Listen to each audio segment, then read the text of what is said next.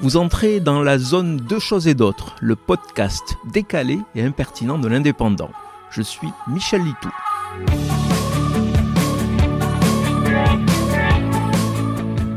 Cela fait quelques semaines que la seconde partie d'Avatar, film de James Cameron, est sortie au cinéma.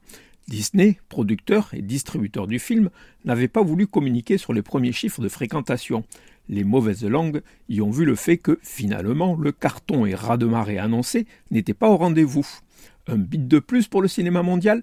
Eh bien non, au contraire, car une fois le week-end passé, notamment le dimanche après-midi et la grosse concurrence de la finale du mondial, les premiers chiffres sont tombés et les pessimistes ont dû ravaler leurs prédictions défaitistes. 1 847 000 billets vendus en 5 jours, un démarrage supérieur aux chiffres du premier avatar. Le public a donc répondu présent en masse pour plonger dans l'eau magique de la planète Pandora. Avec un nombre astronomique de salles malgré une longueur supérieure, le second volet semble parti pour faire aussi bien, voire mieux que le premier. Pourtant, les premières critiques ne sont pas dithyrambiques. Scénario un peu plat, répliques banales, restent les effets spéciaux époustouflants et la beauté des images. Mais est-ce que cela suffira pour battre de nouveaux records? La barre en France est placée à plus de 14 millions d'entrées. Il y a donc de la marge. Mais de toute manière, le champion absolu du box-office semble intouchable.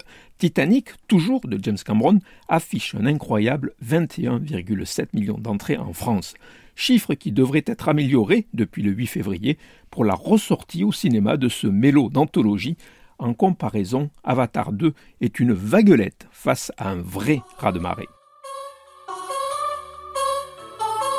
Vous venez d'écouter Deux choses et d'autres. Je suis Michel Litou. Si ce podcast vous a plu, retrouvez ma chronique tous les jours dans l'Indépendant. À demain!